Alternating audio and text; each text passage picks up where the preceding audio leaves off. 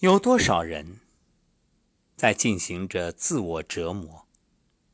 哎，这么说你可能不太同意啊？怎么可能？我当然希望生活好起来，希望幸福快乐，我怎么会折磨自己呢？别着急下定论，是不是自我折磨？听完节目你就明白。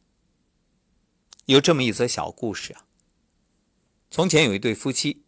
因为做货郎生意赚了点钱，但长年累月肩挑手提，太辛苦了。商量着买个骡子驮货物，妻子就问：“买公的还是买母的？”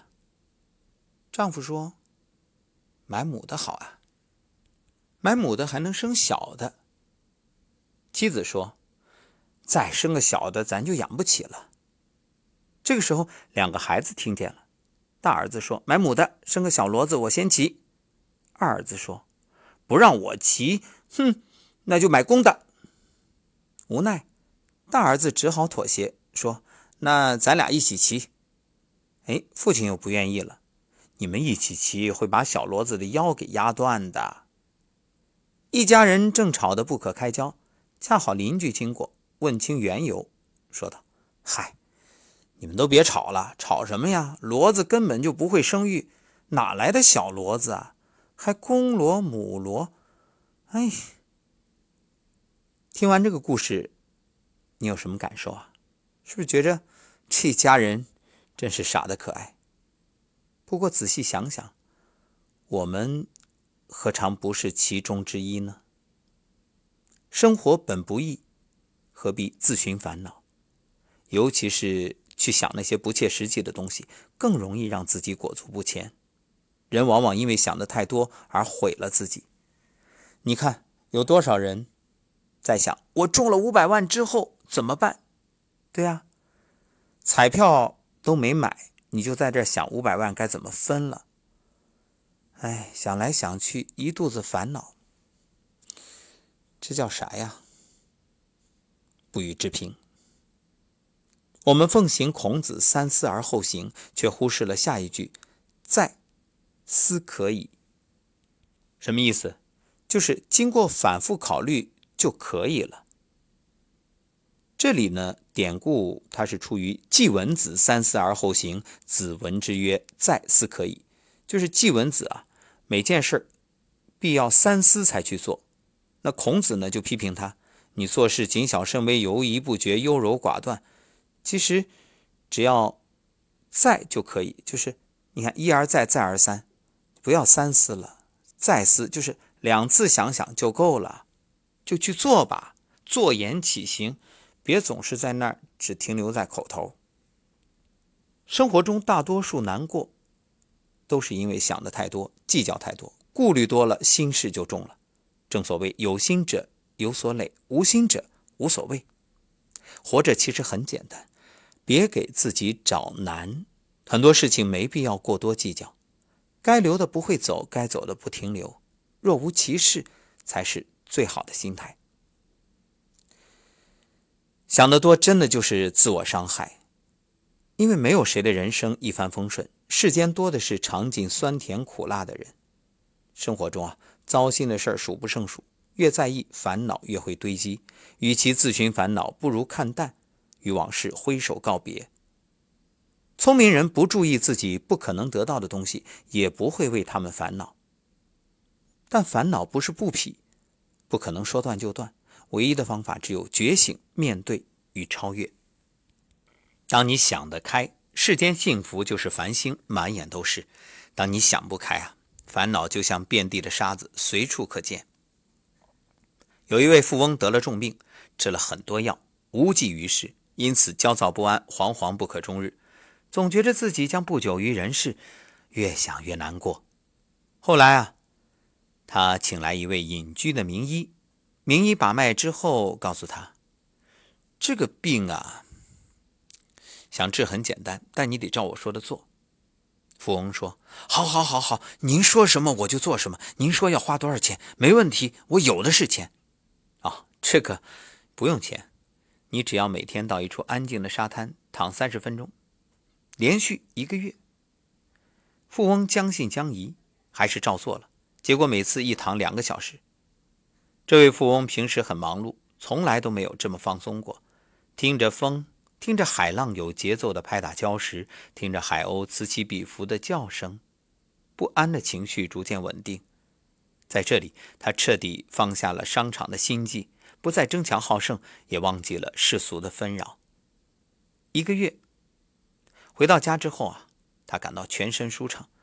诶，原来的焦躁不安没了，原来的痛苦不堪没了，心如止水。病呢？什么病啊？哪有病啊？塞缪尔说。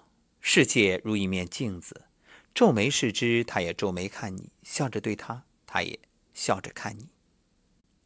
世间本没有绝对的苦与乐，一念天堂，一念地狱，只在于是否有一颗想得开的心。因为看清，所以快乐；因为看淡，所以幸福。人生如梦，岁月无情。蓦然回首，才发现，活着是一种心态。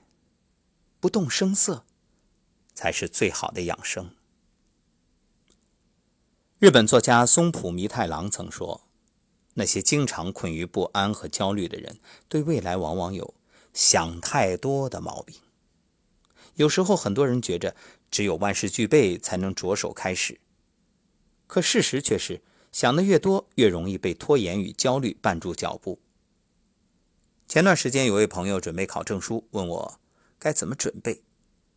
我给他的建议详细到了该如何记笔记。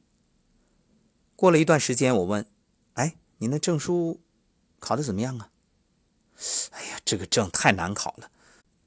我想啊，就算我认真准备了，恐怕也考不上。到那时候，这段时间也浪费了。那还不如做点别的。而且，就算考上了，也不一定能改变什么，可能也不如现在过得更好。算了吧。”你看，这种情况我只能笑笑，啥也没说。这个世界没有绝对的万事俱备，太多瞻前顾后、犹豫不决，会束手束脚，最后一事无成。所以你看，有些男孩子追求女生也是这样，就是生怕，哎呀，我投入那么多，他最后不答应，那我这不是浪费了吗？你这是做生意呢，就算是做生意。也不能保证投入就十拿九稳有回报，所以如果你是这样想，那我敢笃定的确信，这个女孩子不会看上你，因为你根本没有真诚，你完全是那种不见兔子不撒鹰，有了回报才投资的状态。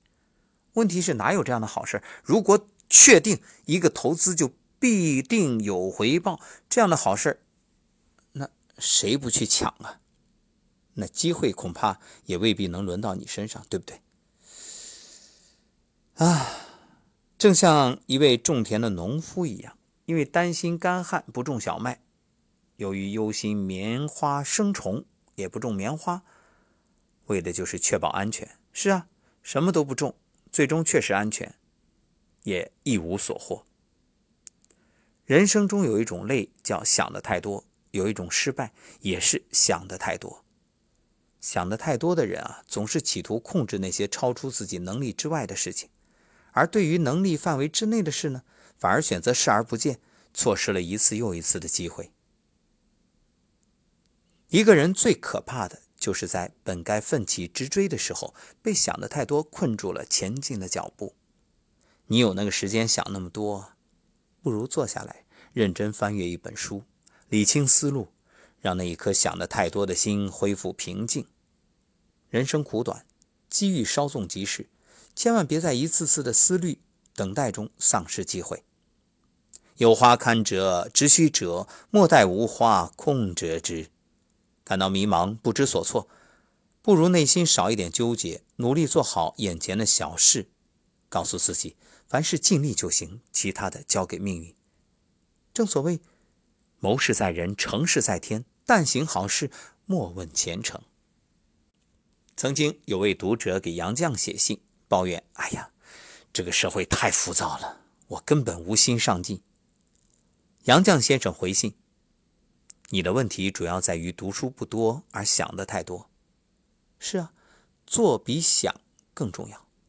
最美的风景不在终点，而在路上。只有迈出第一步，才能收获意想不到的美景。只有放下不必要的抱怨，用最乐观的心情面对，让微笑长在自己脸上，才会收获真正的快乐。说到这儿，我不由得想到了自己一路走来的经历。当然，我现在也谈不上成功，只是呢，做着自己喜欢的事儿，也相对算是比较快乐。你看，一路走来，我在想，我做过运动员，这给了我吃苦的精神。坚强的意志。我做过体育教师，这让我可以在身体协调方面有一定的优势，在学习动作方面掌握的比较快，模仿能力也比较强。我做过电台主持人，这不用多说了，给了我太多的好处。舞台上的游刃有余、驾驭自如，还有喜马拉雅这档节目这种分享。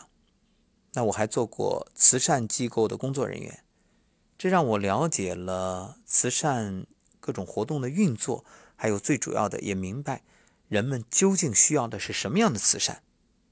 那我还做过拍卖师、婚礼主持人、健身房的教练等等等等啊，太多了。现在想来，这每一步积累起来。不就是为今天的准备吗？今天我做养生导师、养生主播，所以我在课堂上我亲自示范动作，很容易啊，因为我自己能够轻易掌握动作到位、规范，然后我可以有条不紊的给大家分析，可以把健康的知识深入浅出的传播。可以瞬间就捕捉到一位嘉宾或者一位名师他话语里要传递的精髓，这都是我的特质和特长。这不都要感谢我曾经过往经历的种种吗？对呀，触类旁通，兼容并蓄，博采众家之长。所以你人生的每一点努力，不一定说你就在那个方面有所建树。但是它一定会成为你未来成功的基石。明星古天乐就有这样的经验，就是在他成为电影演员之前，他有很多社会底层的经历，而这些都成为他现在塑造角色最好的生活体验。还有现在大热的韩国影星马东锡，也是被称为最有男人味儿的韩国演员。那他曾经也做了好多好多好多好多事儿，就是各种基层的体验。而他现在呢，最感谢的就是当初那些经历。虽然那时候一直想做演员，但是怀才不遇，没有机会。但现在真正成为演员，却发现那一段时间才是最宝贵的体验。所以，无论你此刻生活在怎样的阶层，有什么样的境遇，不要给自己设限。这不是你人生的终点，这只是一段经历。他为的就是你未来能够更好、更丰富。复杂的事儿看开点儿难熬的事儿看淡点儿简单了自然不会纠结。没有谁的生活十全十美，唯有知足常乐，才能让平凡的日子翩翩起舞。即使身居陋巷，一箪食，一瓢饮，仍不改其乐。闲庭信步。就算贫无处立，身无所资，依旧怡然自得，赏菊吟诗。与其心有千千结，不如顺其自然，随遇而安。坐看行云流水，活得洒脱自在，这才是人生应有的姿态。余生不太长，愿大家从这一刻开始，别想太多，别活太累，看开一点，心胸宽一点。爱自己，也珍惜眼前人。所以你看，为什么我们的声音疗愈每天要在晚间付出这点时间，让你静心的倾听？当你真正深入听进去了，就会发现，不是心灵鸡汤，也没有什么大道理，就是让你想开一点，看淡一点，心大了事儿就小，然后慢慢慢慢调到一个频率，安然入睡。今天节目早了一点，因为晚上有活动，所以各位，无论你是白天听到还是晚上听到，开心。白天听到，赶紧去投入你的事业、生活、工作；晚上听到呢，其实好好睡一觉就是最好的事业。那就是这样了，下期再会。